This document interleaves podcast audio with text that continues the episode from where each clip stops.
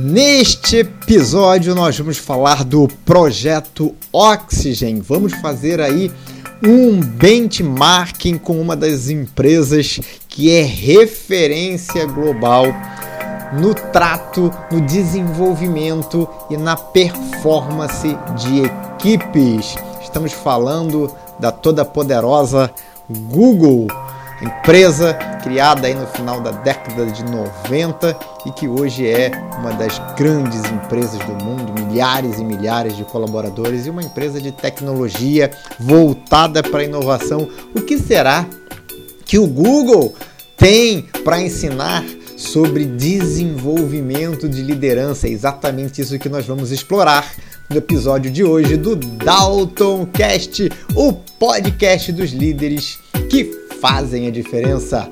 Roda a vinheta.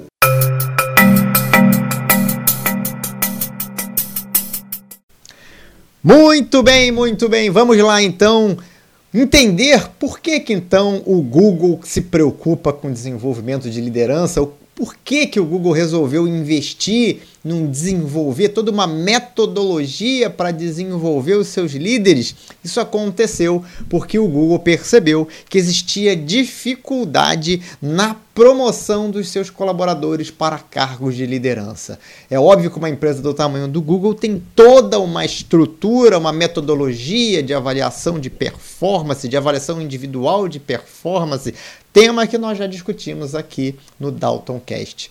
E avaliando a performance dos líderes, o Google percebeu que havia líderes que tinham uma boa performance, equipes que geravam muito resultado, e é óbvio, né? A gente avalia liderança pelo resultado das suas equipes. Então eu tinha equipes que geravam ótimos resultados, equipes que geravam resultados medíocres ali, medianos, na média. E aí o Google, é, sempre pensando em melhoria contínua, resolveu desenvolver um projeto para entender qual era o diferencial que os líderes que tinham as melhores performances tinham em relação aos líderes que tinham uma performance medíocre. Então Google foi lá, mergulhou em cerca de 10 mil dados, e esses dados que a gente está falando eram impressões registradas de gerentes, eram avaliações de desempenho, pesquisas de avaliação para prêmios e reconhecimento de gerentes. Então, tudo que o Google tinha da sua estratégia de gestão de pessoas, de registros dessa performance, são 10 mil dados. Pegou aquilo, compilou aquilo tudo. Não há de se negar que em compilação de dados eles são muito bons. E daí eles começaram a tirar diversas, é, diversos diversas pistas né, para entender o, quais eram os diferenciais que, que indicavam que um líder tinha uma, teria uma performance muito boa. E aí eles pegaram esses pontos, que são basicamente seis competências que fazem a diferença na liderança do Google, e eles resolveram criar um treinamento para desenvolver essas competências. Então nós vamos pegar exatamente isso quais foram as competências mapeadas pelo Google e que fazem realmente a diferença na performance das equipes. Bom, começando com a primeira competência aqui, mentalidade e valores. Mentalidade e os valores da liderança. E quando ele fala de mentalidade, ele, que tipo de mentalidade é? É a mentalidade de crescimento. Ou seja, inteligência pode ser desenvolvida. Então, quem tem uma mentalidade de crescimento está aberto a aprender sempre mais. Né? O aprendizado é algo que a gente vai levar a vida inteira. A gente é capaz de aprender ao longo da, de toda a nossa vida. Só que a gente só aprende aquilo que a gente quer aprender. A gente só aprende quando a gente está disposto aberto aos novos conhecimentos, a um novo aprendizado. Então, a mentalidade de crescimento é exatamente saber que tudo pode ser aprendido. E mais, é uma mentalidade de otimismo, ou seja, líderes que desenvolvem uma mentalidade otimista, ou seja, eu sei que eu posso aprender, eu vou aprender e eu vou me dedicar para aprender. Não importa o quão difícil seja, mas eu sei que eu posso aprender, eu quero aprender, eu vou fazer o que for preciso para aprender. Então, Vou colocar esforço, vou colocar energia para aprender, para desenvolver. E é claro, isso é o princípio de tudo. Se eu não tiver essa mentalidade, eu não vou estar aberto a aprender todas as competências que eu preciso aprender para me desenvolver enquanto líder. Então, dentro dessa mentalidade, é importantíssimo, imprescindível que ela seja a primeira competência a ser desenvolvida. Se ela não está presente no líder, se você tem um líder na sua equipe que não quer aprender, que acha que já sabe tudo, que é bom o suficiente, mas não está entregando resultado, ou seja, significa, é a prova de que ele não sabe tudo que ele poderia saber, ele não vai aprender porque ele acha que ele não precisa. Então, essa mentalidade é fundamental e também pode ser desenvolvida. A gente pode demonstrar para as pessoas que é possível aprender, independente da idade, independente da, da, experiência, é possível se desenvolver. E vale a pena, precisa ter esforço, precisa ter ali hard work para isso acontecer. E quando a gente está falando de valores, é é preciso, é necessário entender os valores daquela liderança para verificar se tem um alinhamento de valores com a empresa. Ou seja, se a pessoa pode até querer aprender, mas aqui entender que é possível o aprendizado. Mas se ela tiver valores que são incongruentes com os valores da empresa, quando você compara os dois, vai ser difícil ela desenvolver uma mentalidade onde ela está disposta a aprender. Porque ela pode até querer aprender, ela pode até ser capaz de, mas ela não vai ver um propósito para aquilo. Quando a gente fala de valores, a gente estava falando de entender qual é o propósito daquilo. Por que, que eu devo desenvolver essa mentalidade? Por que, que eu tenho que me desenvolver? Por que, que eu tenho que ser um líder melhor? Né? O pro, qual o propósito disso? Eu tenho um valor de melhoria contínua, para mim isso é importante. Eu tenho os valores ali de resultado, de performance que estão alinhados com o da empresa, porque se eu não tenho, para que, que eu vou aprender? Né? Para que, que eu vou me desenvolver? Então, isso é, trata-se de motivação interna, entender qual é o propósito daquele desenvolvimento. Então, mentalidade, valores ou mentalidade de propósito tem que ser a primeira coisa a ser desenvolvida num líder que quer aumentar a sua performance, né? ou num novo líder. Se você está pensando aí na sua empresa em promoção de pessoas para cargo de liderança, você pode fazer um treinamento para preparar essa pessoa para se tornar líder. Você pode fazer um treinamento assim que essa pessoa se torna líder, que é o que a maioria das empresas não faz, né? Isso é muito negligenciado. Na maior parte das empresas, a pessoa é promovida à liderança, se vira aí, agora você é responsável, dá teu jeito, dá teus pulos, e aí o resultado não vem, a pessoa não sabe o que fazer. Então agora você já sabe. Promoveu a pessoa, o resultado não está não está aparecendo, agora você sabe aqui o que, que você precisa desenvolver. Então comece com mentalidades, valores, propósito para poder ser desenvolvido. Segundo ponto, imprescindível e importantíssimo, que gera um grande diferencial, segundo a pesquisa do projeto Oxygen do Google, é inteligência emocional.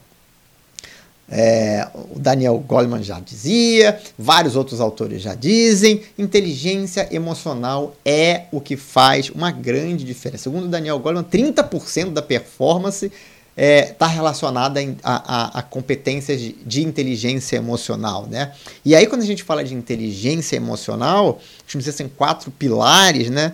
É, e, e, e, que você precisa trabalhar. Primeiro é, é, é autoconhecimento entender, reconhecer aquilo que você sabe e aquilo que você não sabe. Ter ciência de quem você é, de quais são as suas dificuldades, de quais são os seus pontos fortes. Então, essa autoconsciência é imprescindível para a inteligência emocional. Então, é algo que você precisa trabalhar. Você precisa dar à pessoa a oportunidade de se conhecer melhor. Obviamente, existem técnicas, ferramentas, mas isso não dá para entrar aqui. Isso é assunto para um projeto aí de desenvolvimento de alguns meses, com vários treinamentos, com vários acompanhamentos ou com projeto de mentoria. Mas é importante que você entenda o que, que precisa ser desenvolvido, até para você buscar no mercado ferramentas para desenvolver nessa linha. Segundo ponto importantíssimo da inteligência emocional é a autogestão ou autocontrole emocional. O que, que é autogestão, autocontrole? É aquela pessoa que é, um, que é zen, que ela nunca se aborrece, que ela nunca se estressa, ela está sempre tranquila, com aquela pose lá do Buda. Né? Não, não, isso não é autogestão. Né? É, autogestão não é você deixar de ser impactado pelas emoções. A autogestão é você conseguir se recuperar quando você é impactado pelas emoções. Então, a pessoa que tem autogestão emocional, que tem autocontrole emocional, é, e por isso que autogestão é até uma palavra melhor que autocontrole, é você ficou estressado aconteceu uma situação que leva ao estresse. Isso vai acontecer. Isso, inclusive, é importante. Um determinado nível de estresse aumenta a sua performance. Quando extrapola isso, começa a te prejudicar. Agora, então, você percebeu que esse estresse está te prejudicando, você consegue rapidamente sair daquela situação de estresse voltar para a situação de tranquilidade, onde você tem mais capacidade de raciocínio, maior gestão é, para resolver o problema. Então, se aborreceu? Se aborreceu, mas se aborreceu por alguns segundos, por alguns instantes e não teve o ato impulsivo de responder com uma agressividade, por exemplo. Então, é você gerenciar as emoções. Você vai, você nunca vai deixar de ter emoções, você vai sentir, mas você vai conseguir gerenciar essas emoções, lidar com elas e transformar essas emoções em algo que que vai fazer você gerar, vai tirar proveito dessas emoções, né? Então, aconteceu uma coisa que você ficou muito triste, decepcionado, frustrado, ok, mergulha ali, entende, compreende, tira as lições e já volta para o dia a dia, já volta para a recuperação, né? Então, é você conseguir se recuperar rapidamente dos impactos emocionais que vão acontecer todo dia. Terceiro ponto importantíssimo é trabalhar a empatia. Né? Empatia é fundamental se você quer desenvolver inteligência emocional. O que, que é empatia? É você compreender o que o outro está sentindo. Então, autogestão você se entende né, emocionalmente, né? autogestão emocional. Empatia é você ter a capacidade de perceber o que o outro está sentindo. É você perceber que existe algo por trás daquela emoção, daquele comportamento que você está enxergando ali. Né? Então, se a pessoa tem um comportamento difícil, complicado, é, é, resistente ou agressivo, ou se é, indiferente, existe um motivo para aquele comportamento, para ele estar tá demonstrando aquilo. E a empatia é você conseguir entrar na pele da outra pessoa é, como é que eu faço isso, Dalton? De novo, desenvolvendo técnicas, habilidades, ferramentas. Você entra na pele da outra pessoa, você é capaz de observar, de perceber, de conversar, de, de questionar, de fazer as perguntas certas no momento certo, do jeito certo, para compreender cada vez mais o porquê, o que está por trás daquela, daquele comportamento é você compreender antes de gerar é, um comportamento adverso, tem que fazer um comunicado. Existe uma situação, né? A empresa vai passar por uma mudança, ou está passando por uma crise. Então, quando você vai se comunicar com essas pessoas, se você tem empatia, você, opa, as pessoas vão sentir o que quando eu disser, quando eu der esse recado? Se eu falar dessa forma, se eu escrever desse jeito, qual a emoção que eu posso provocar na pessoa? É essa emoção que eu quero? Não, então eu ajusto. E a gente já entra, inclusive, no quarto ponto, no quarto pilar da inteligência emocional, que é o relacionamento interpessoal. É desenvolver habilidade de relacionamento interpessoal, onde você consegue, através da empatia, antecipar até é, a, a, resposta, da, a possível reação da pessoa e calibrar, ajustar a sua fala, a sua comunicação para gerar a emoção certa. Então, trabalhar a habilidade de se relacionar com as pessoas é fundamental. Saber como falar, de que jeito falar e entender que o importante é o resultado da resposta, é o feedback. Às vezes você tem uma intenção, fala uma coisa, mas você provoca um resultado diferente. Então você tem que perceber, é, é desenvolver a habilidade de perceber que o resultado não foi aquele, ajustar. Não, é conseguir com, explicar alguma coisa de diferentes formas, levando em consideração que cada pessoa é diferente, entende de um jeito diferente. Então, você usar diferentes técnicas para passar um conhecimento. Tudo isso é habilidade de se relacionar com as pessoas. É saber desenvolver uma escuta ativa, ou seja, é estar presente para a pessoa, não é estar tá com a pessoa, conversando com a pessoa, pensando em outro assunto. É dar atenção para a pessoa. Atenção é um ativo valiosíssimo. E a gente sabe, todo mundo sabe quando tem atenção do outro. Você está conversando com uma pessoa, você sabe se a pessoa está prestando atenção em você ou se ela está pensando em outra coisa, com a cabeça em outro lugar, doido que você vai embora que ela não quer mais falar com você. Então, isso não é escuta ativa. Escuta ativa é você estar tá presente ali. E quando a pessoa sente que você está presente, é óbvio que inconscientemente ela fica mais à vontade, mais confortável, o nível de confiança em relação a você aumenta e ela vai falar muito mais é, verdades, vai falar muito mais aquilo que ela está tentando passar ali e que talvez tenha dificuldade. E aí, com essa, com esse material riquíssimo, você vai poder trabalhar e desenvolver aquela pessoa dentro da sua equipe, direcionar, orientar, e é o papel de todo líder e é o que faz a diferença. Então, como eu já falei aqui, o Daniel Goleman ele diz que 30% do desempenho da organização é função da inteligência emocional dos seus colaboradores. E o líder, enquanto líder, tem um papel fundamental de ser um grande alavancador dessa inteligência emocional. Só que ele só vai promover o aumento da inteligência emocional do time se ele mesmo tiver inteligência emocional desenvolvida. Então, o Google percebeu que inteligência emocional é fundamental, é a segunda competência a ser desenvolvida depois de você estabelecer uma mentalidade e um propósito adequado. Terceiro ponto, terceira competência, terceira é, é, habilidade que faz a diferença é, para os líderes que têm alta performance dentro do Google, e aí você extrapolando isso, utilizando o Google como um benchmark, é, você vai poder fazer a mesma coisa na sua organização. Lembrando que somos, somos todos seres humanos. Bom, terceiro ponto importante é a troca, o relacionamento na linha de gerentes, na linha de liderança. O quanto os seus gerentes estão integrados uns com os outros. Eles conversam, eles se relacionam, eles trabalham como equipe é, de gestores da empresa, da organização, ou cada um está olhando só para o seu, querendo defender o seu ponto de vista, competindo com o outro, escondendo informação para ter ali uma vantagem competitiva. Isso passa pela cabeça das pessoas, né? principalmente num ambiente de pouca confiança. Né? Então, essa troca de gestores é exatamente para estimular um relacionamento oposto a isso, um relacionamento onde você vai estimular a vulnerabilidade, a abertura, né? o compartilhamento de informações, o compartilhamento de, de, de, pontos fracos. Né? Me ajuda nisso, eu não consigo desenvolver dessa forma. Você é bom nisso, me ajuda a desenvolver isso. Só que, obviamente, a gente só vai admitir as nossas vulnerabilidades, os nossos pontos fracos, as nossas dificuldades, se houver um clima de confiança na linha gerencial. Então, terceiro ponto importantíssimo, e essa troca de gestores, né, é, essa, esse compartilhamento das frustrações, dos desafios, dos acertos, dos ganhos, daquilo que deu certo, gera um aprendizado e um desenvolvimento do coletivo de gestores, né, do coletivo da liderança. Imagina, né? É, eu li uma frase esses dias que a pessoa inteligente aprende com os seus erros, a pessoa sábia aprende com os erros das outras pessoas. Então, seja sábio, né? Aprenda não só com os seus erros, aprenda com os erros das outras pessoas. Só que você só vai conseguir aprender com os erros das outras pessoas se as pessoas abrirem para você essas dificuldades, essas frustrações, essas, esses erros e aprendizados.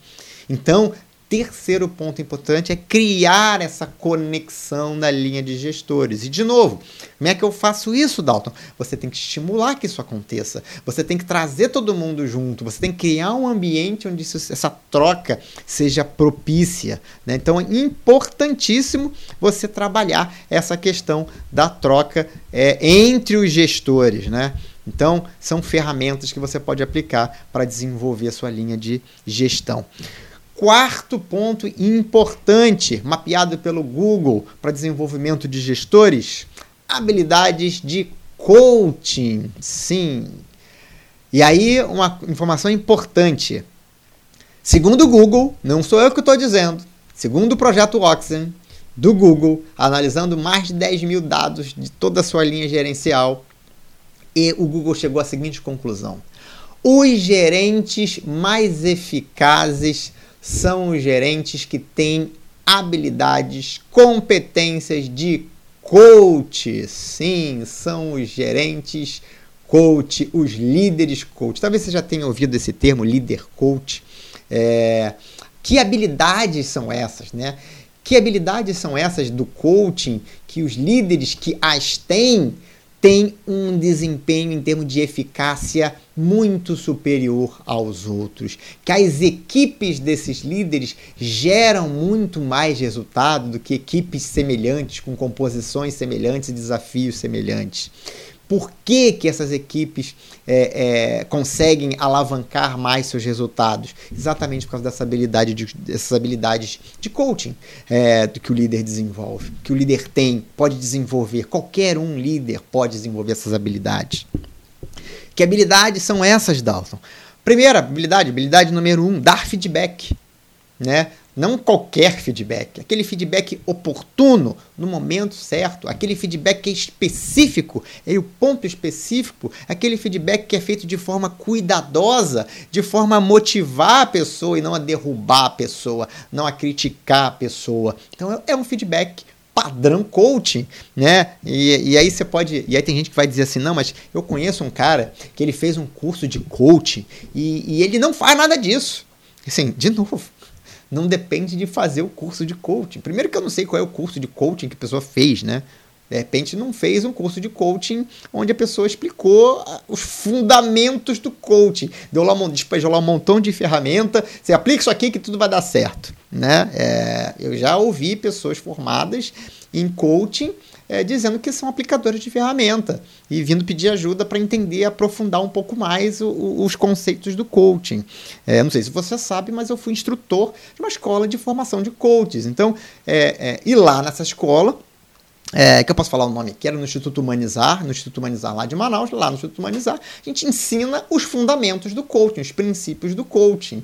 Então a gente não forma aplicador de ferramenta, a gente forma gente que entende realmente os princípios e aplica. Só que ainda tem uma outra coisa, né? Entre você fazer um curso e aplicar aquilo que foi ensinado, existe uma grande diferença, né? É, às vezes as pessoas aprenderam e decidiram não utilizar. Por quê? Só a pessoa vai poder te dizer por quê. Então, dar feedback é uma das habilidades de coaching. Uma outra coisa que é uma habilidade de coaching é adaptabilidade na abordagem um a um. É saber conduzir uma conversa de coaching. Uma conversa voltada para o desenvolvimento, uma conversa onde tem empatia, uma conversa onde existe confiança mútua. Se você não tem isso, e veja que isso ajuda em todos os outros pontos, né? E de novo, isso é técnica, isso é treino, mas isso antes de tudo é querer fazer.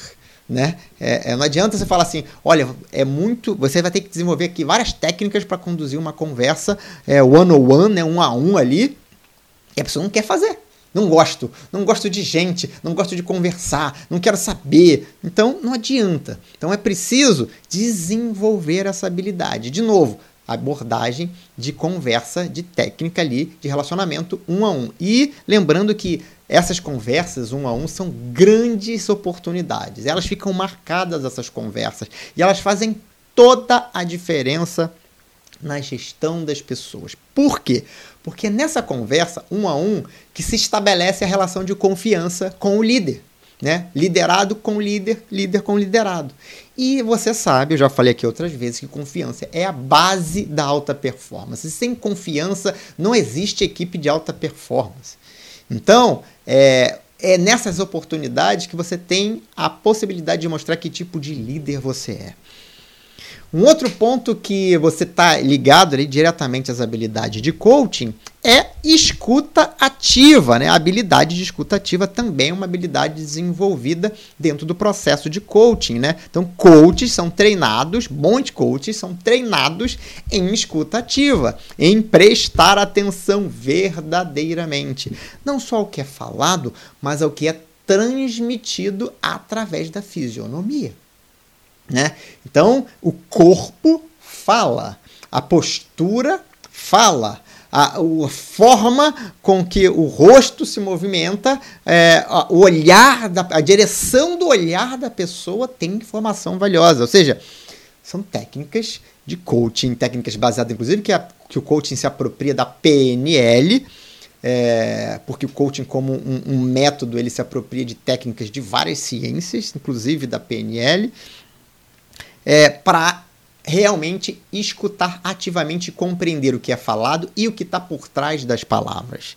Uma habilidade de um bom coach. Todo bom coach tem essa habilidade. O coach meia boca talvez não tenha. Tudo bem. Vamos lá. Próxima é, habilidade de coaching que é fundamental. Aí você vai entendendo, né? Você percebe que realmente é um líder diferente que tem essas habilidades. E é um líder, e segundo o próprio Google, líder com essas habilidades, que tem essas habilidades que o Google con, é, concatenou em habilidade de coaching, geram os gerentes mais eficazes dentro do Google.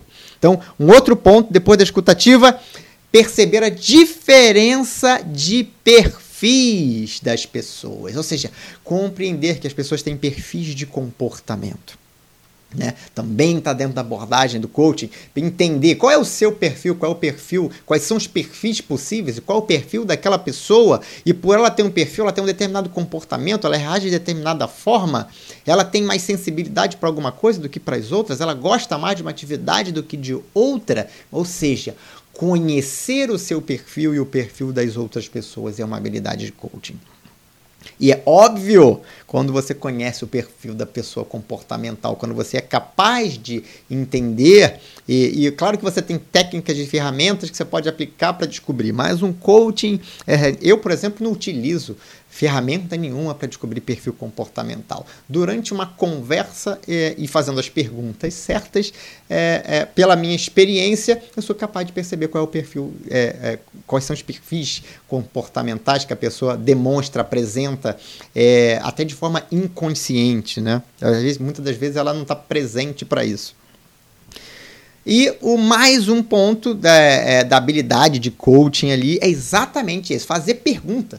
Saber fazer pergunta é uma habilidade que todo bom coaching deve ter. O que, que é uma boa pergunta? O que, que é uma pergunta de coaching? É uma pergunta aberta que gera reflexão.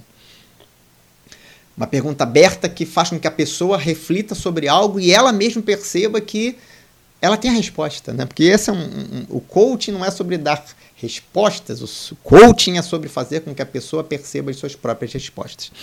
É diferente da mentoria. Mentoria é mentoria, coaching é coaching. Se você faz as duas coisas assim como eu, ótimo, você tem mais ferramentas para trabalhar. Então, é, fazer as perguntas certas. É uma habilidade do coaching. De novo, é uma, uma técnica que o coaching traz é, não, não, não, foi inventada pelo coaching isso. É, isso a gente está falando de filosofia. Né? Fazer perguntas certas é uma habilidade de Sócrates. Sócrates já utilizava isso. É, a abordagem socrática né, de fazer perguntas abertas que levem à reflexão. Então, o coaching se apropria ali é, dessa técnica da filosofia, que também é utilizada na psicologia, é, mas que vem muito antes disso, vem lá de Sócrates, para poder é, é, fazer com que a pessoa reflita e com que a pessoa compreenda coisas que ela não tinha compreendido anteriormente, e é isso que gera o desenvolvimento. Então, líderes que têm essa habilidade de coaching, eles têm uma capacidade muito grande de desenvolver as pessoas. E é muito legal você ter na equipe, às vezes, pessoas que não são assim, é, é tão desenvolvidas, que não entregam um, grande resultado, mas você ser capaz de transformar a pessoa. É muito legal você olhar para uma pessoa. É, hoje, e, eu, e, graças a Deus eu tenho a oportunidade de ter essas experiências nas minhas consultorias, é, principalmente nas consultorias e nas mentorias, que são trabalhos de mais longo prazo, é, de você ver o desenvolvimento da pessoa, né? de você ser capaz de olhar para a pessoa e falar, cara, eu lembro de como é que essa pessoa era seis meses atrás. Ela está em outro nível agora. E a performance dela é outra performance completamente diferente. Isso é uma habilidade de coaching, né? E, e, de novo, o próprio Google percebeu que essa habilidade fazia toda a diferença. É meio óbvio, né? Se você tem um líder que é capaz de desenvolver com velocidade e assertividade a sua equipe, é muito óbvio que isso vai gerar resultados diferenciados. Mas nem sempre o óbvio é realizado, nem sempre o óbvio é feito. Então vem a pesquisa, vem o projeto Oxygen para comprovar com fatos e dados de que a habilidade de coach é a habilidade número um dos gerentes eficazes dentro do Google. E eu vou extrapolar mais uma vez, eu vou falar com conhecimento de causa, que essa habilidade é uma habilidade que faz muita diferença. Em qualquer área, em qualquer tipo de empresa, é, em qualquer tipo de negócio. Quinta habilidade importante é, para líderes de alta performance que você precisa desenvolver na liderança é exatamente uma que a gente já falou dentro lá do coach, mas é uma habilidade, eu vou trazer agora para um campo específico dada o poder que ela tem, né? É, é, que é exatamente essa habilidade de dar feedback. E aí eu vou pegar feedback de uma forma geral, porque feedback é, é positivo e negativo, né? Feedback é aquilo que você precisa para saber se está indo na direção certa. E o líder, na posição de liderança que ele tem, e na posição, muitas das vezes, dependendo do líder, de ser uma pessoa que tem mais conhecimento, mais experiência, essas palavras durante um feedback, e o feedback não necessariamente é. Pode ser um feedback no cafezinho. Você pode chamar o seu, o seu, o seu, o seu liderado para um almoço, para tomar um chopp na sexta-feira e dar feedback no chopp. Pô, dá sacanagem, né? O cara crente que vai ser um, um chopp, que vai ser legal, e você vai dar feedback para ele. É, feedback é legal. Feedback é uma oportunidade, feedback é um presente. E as palavras de um líder, de um gerente, ela tem o poder de construir ou de destruir, né? O feedback ele pode ser um feedback construtivo ou destrutivo. E, e não tem nada a ver com ser positivo ou negativo, né? Tem a ver com ser bem feito, né? E, e, é uma coisa que eu falo sempre, né? O feedback ele precisa ser específico, objetivo, ele precisa ser consistente. O é, que, que eu falo de feedback consistente? Você precisa estar fatos e dados. Não adianta você dizer, olha, eu acho que você está sendo irresponsável. Em que momento? Então eu acho que naquele dia, naquela situação, naquela reunião que teve aquela consequência, você foi irresponsável. Então tem que ser consistente. E ele tem que ser sempre, né? Quando acerta também tem que receber feedback positivo, né? Cara, esse trabalho que você fez foi sensacional. Não, esse treinamento que você deu, nossa, sensacional. Essa tarefa que você executou aqui, nosso cliente ficou satisfeitíssimo, me ligou e, cara, foi você que fez. Então, é positivo e negativo, sempre construindo. Por quê? Porque o positivo é tão importante quanto o negativo. As pessoas já acham que não, né? Elogiar não é necessário, o importante é criticar. Isso, isso não é consistência. Então você precisa equilibrar os feedbacks positivos e os negativos. E é o que eu falo, muitas das vezes, quando você tem uma pessoa que está em desenvolvimento, às vezes ela dá um passo pequenininho, mas ela merece um reconhecimento por aquela mudança pequenininha. Por quê? Porque para você pode ser pequenininha, para ela pode ser uma mudança gigantesca. E quando você dá o feedback de que é isso aí, você está no caminho certo, parece que a pessoa sofreu para fazer aquele pedacinho dar certo. Mas aí quando ela recebe esse reconhecimento, ela se reenergiza e ela fica com mais vontade de continuar. O pensamento é legal, tinha uma recompensa aqui, uma recompensa positiva. Isso estimula a repetição e a, e a, e a insistência na mudança, na persistência na mudança. Isso é importantíssimo. Outra coisa importantíssima quando a gente está falando de feedback é a autenticidade, né? Não dá também. Ah, o Dalton falou que tem que dar feedback positivo. Aí eu vou lá pro meu colaborador. Cara, que legal que você chegou no horário hoje. Sensacional você ter chegado no horário. Pelo amor de Deus, né, bicho? Chegar no horário é obrigação da pessoa. É, não vai criar um, um, uma festa porque o cara fez um negócio que não tem nada demais. Ou pior, né? O cara fez um trabalho meia boca e você vai dizer que o trabalho foi excelente. Às vezes a própria pessoa sabe que o trabalho foi meia boca. E aí, se você vai dar um feedback, o cara fazendo, isso é falsidade total, né? O cara deve estar assistindo algum motivacional que está ensinando ele a, a, elogiar os empregados. Mas não adianta não ser autêntico, tem que ser autêntico, tem que ser natural. Você realmente tem que ficar feliz com um resultado bem, é, é, é, com um resultado bacana, né? Com algo que foi bem feito. E tem que ficar chateado mesmo, e tem que chamar e tem que conversar de uma maneira produtiva, construtiva, apontando de forma consistência, dizendo qual é o passo, questionando. Né? Você vai procurar, você tem aqui no Dalton Cast, mais uma vez, é, roteiro para dar feedback. Você tem aqui. É, como fazer uma avaliação de uma pessoa, como conversar com uma pessoa que está é, com um, um, resultado ruim. Um dos primeiros episódios do Dalton Cast foi sobre isso. Inclusive, é, se não me engano, acho que eu comecei o Dalton Cast ainda na temporada passada, exatamente por questionamentos é, dessa natureza. E aí sempre, é, qualquer feedback é, negativo tem que apresentar oportunidade de crescimento. Né? É, não adianta você dar, fazer uma crítica e sair daquele, daquela situação, daquela reunião, daquela conversa com a sensação de que já era, tá tudo perdido. Você tem que ter uma oportunidade de crescimento associada. Sexto e último ponto que o Google mapeou como imprescindível para desenvolver bons líderes, líderes excepcionais, tomada de decisão. O líder tem que ser capaz de tomar decisão. E aí, dentro desse processo de tomada de decisão, ainda tem uma especificidade, né? foi mais fundo. O que, que é na tomada de decisão importante? Primeiro, a comunicação. Né? Quando você está dentro de um processo de tomada de decisão, é, as pessoas precisam compreender a tomada de decisão. Tem muita gente que acha que não, eu decidi, é porque eu quero e acabou, cumpra-se. Funciona? Funciona. Você vai ter uma equipe de alta performance? Não, vai ter uma equipe medíocre. A tomada de decisão, e, e a gente está falando de decisões obviamente importantes, né? decisões que mudam a forma de fazer as coisas, é, é, ela precisa estar tá clara e ela precisa trazer alguns componentes importantes. Primeiro, o que está sendo resolvido naquela tomada de decisão? Então, quando alguém, é, quando você tiver que tomar uma decisão, ou quando alguém trouxer alguma coisa para você tomar uma decisão, precisa ficar muito claro o que está sendo resolvido naquela tomada de decisão. Por que, que aquilo é importante? Por que, que essa decisão é importante? Por que, que a resolução desse problema ou a escolha de um ou de outra alternativa é importante? Como é que essa decisão está sendo tomada ou será tomada? Né? Se a gente está num processo prévio à tomada de decisão, né? Quais são os fatores que serão considerados nessa tomada de decisão. E uma outra coisa importante é você estabelecer um prazo para tomar decisão e comunicar esse prazo.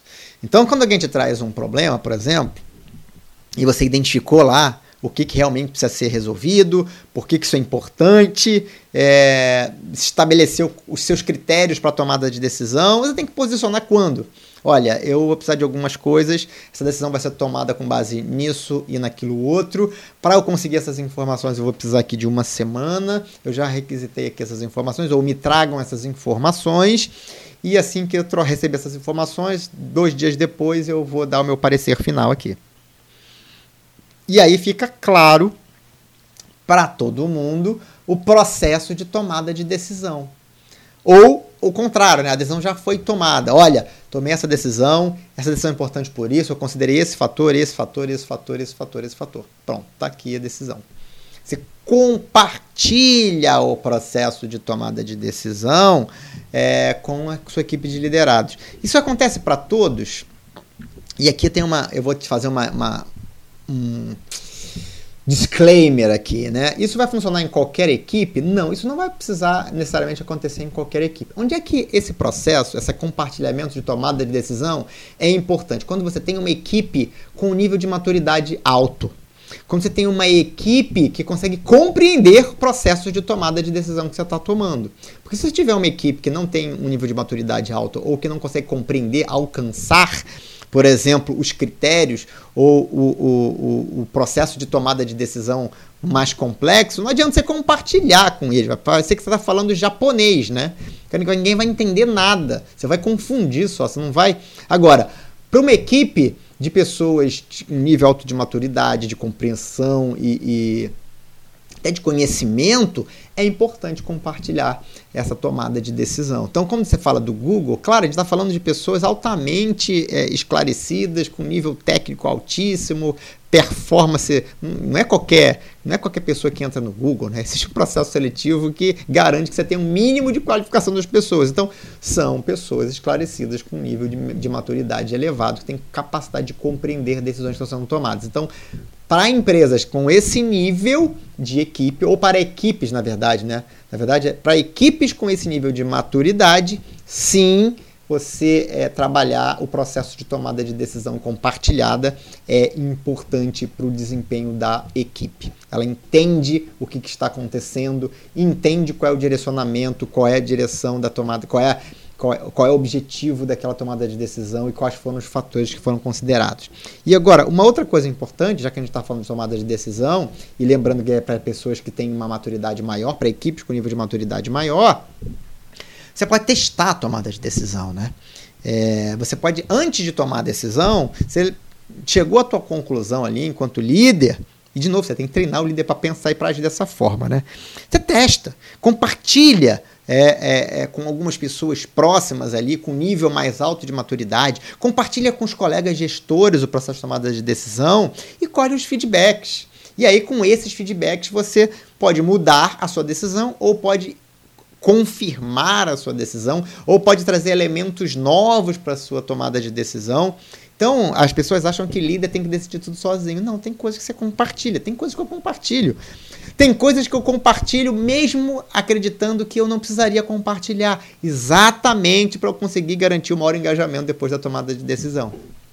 Então eu trago as pessoas, compartilho e elas acabam falando coisas que eu já esperava, que eu já tinha percebido. E as, tudo bem, elas são, ficam felizes porque a opinião delas valeu alguma coisa, porque eu pedi a opinião delas, e aí o processo de decisão ele fica muito mais consistente. Então, é, trabalhar processo de tomada de decisão, treinamento para tomada de decisão. Parece uma coisa óbvia, né? Quem é que já fez aqui treinamento para tomar decisão, para compartilhar? Quem é que já tinha ouvido isso antes e, e, e percebido os impactos que esse tipo de comunicação gera na performance da equipe? Então, com isso, fechamos aqui é, os seis pontos fundamentais, habilidades que o Google ensina para os seus gerentes, para aqueles gerentes novos e que desenvolve no gerente, reforça e desenvolve no gerente que não passaram por esse treinamento anteriormente e que por isso tem uma performance abaixo da média. E uma coisa interessante, porque lá no Google, é uma empresa de tecnologia, uma empresa focado em pesquisa, em estatística para desenvolver a sua equipe, é óbvio que o Google ia medir o resultado desse treinamento, dessas capacidades, dessas habilidades. E aí, depois da implantação do projeto Oxygen, depois que as pessoas foram treinadas, pessoas que tinham baixo rendimento tiveram a melhora. Quantos por cento? 75% dos gerentes que tinham baixo rendimento apresentaram melhora de, na performance da, dos resultados das suas equipes após esse treinamento. Três em cada quatro melhoraram. Agora você podia ter desistido, né? Você podia ter trocado essa galera dizendo assim: equipe baixo rendimento, vamos trocar a liderança. Não. Você desenvolve as pessoas e em quatro, em cada quatro, três tem aumento de performance. Você salva, recupera e desenvolve três. E o que, que eu faço com os outros 25% que não tiveram melhoria? Aí você pode pensar em o que, que faltou, né? E eu vou dizer uma coisa para você. Eu vou te dizer já o que, que vai faltar. Aqueles que não se desenvolveram, eles não tinham vontade ou não trabalharam duro o suficiente para se desenvolver. Eles não tiveram vontade. Lembra da mentalidade? A gente falou no começo desse, desse podcast. Se você não tiver uma mentalidade de crescimento, se a pessoa não estiver disposta a mudar, a fazer o que é necessário, a se desenvolver para se tornar um líder melhor, nenhum treinamento, mentoria, coaching no mundo vai fazer aquela pessoa melhorar. Por isso a importância, por isso que eu falei que tudo começa com a mentalidade aberta para o desenvolvimento. Infelizmente, ninguém consegue 100%, vai ter sempre um percentual de pessoas que não está afim de se desenvolver ou que até queria se desenvolver, mas não está disposta a pagar o preço. É aquela pessoa que contrata uma consultoria, mas não ouve o que o consultor fala. É aquela pessoa que contrata um mentor, mas não, não aparece na sessão de mentoria. Então, nem todo mundo quer verdadeiramente se desenvolver. Beleza? Muito bem, agora é a sua vez. Coloca em prática na sua equipe, coloque em prática na sua empresa para desenvolver seus líderes, coloque em prática na sua, na, na sua equipe para desenvolver a sua linha é, sucessória, né? as pessoas que vão te suceder na liderança, se você é gerente, seus supervisores, se você é diretor, os seus gestores, seus gerentes, para quê? Para que você tenha pessoas qualificadas, pessoas que, tão, que dão resultados acima da média. Se você tem alguma dúvida sobre esse tema, fique à vontade para entrar em contato comigo, para mandar lá uma mensagem no meu Instagram. Se você ainda não me segue no meu Instagram, pode entrar lá no arroba Dalton Ribeiro ponto oficial lá no Instagram, mesmo perfil no Facebook, arroba Dalton Ribeiro ponto oficial, se você quiser é, me seguir lá no Facebook. Se você quiser me, me seguir lá no LinkedIn, mandar uma mensagem para mim no LinkedIn, você pode procurar Dalton Ribeiro, na LinkedIn barra in barra Dalton Ribeiro, vai me achar no LinkedIn, vai me achar no YouTube YouTube. Talvez você esteja assistindo no YouTube esse, esse episódio do podcast, que ele também tem divulgação pelo YouTube. Tá, talvez você esteja me vendo no YouTube. Você também pode deixar seus comentários aí, fazer sua pergunta. E lembrando, sugestões para o podcast é, são sempre bem-vindas. Você pode entrar em contato comigo pelas minhas redes sociais ou pelo e-mail contato arroba daltonribeiro.com.br. As sugestões que forem bacanas, que vierem a se transformar em episódios aqui do Dalton Cast, Daltoncast, elas têm um bônus, a pessoa que sugeriu um tema bacana aqui pro Daltoncast, e esse tema virar um episódio do Daltoncast, elas ganham uma sessão de coaching ou mentoria ou consultoria comigo, aí dependendo aí da sua posição hierárquica na empresa, pode ser interessante um ou outro, mas ganha uma sessão de uma hora comigo de bônus. É uma forma de eu agradecer a sua valiosa contribuição aqui no nosso Daltoncast, o podcast dos líderes que fazem a diferença. Um grande abraço e até o próximo episódio.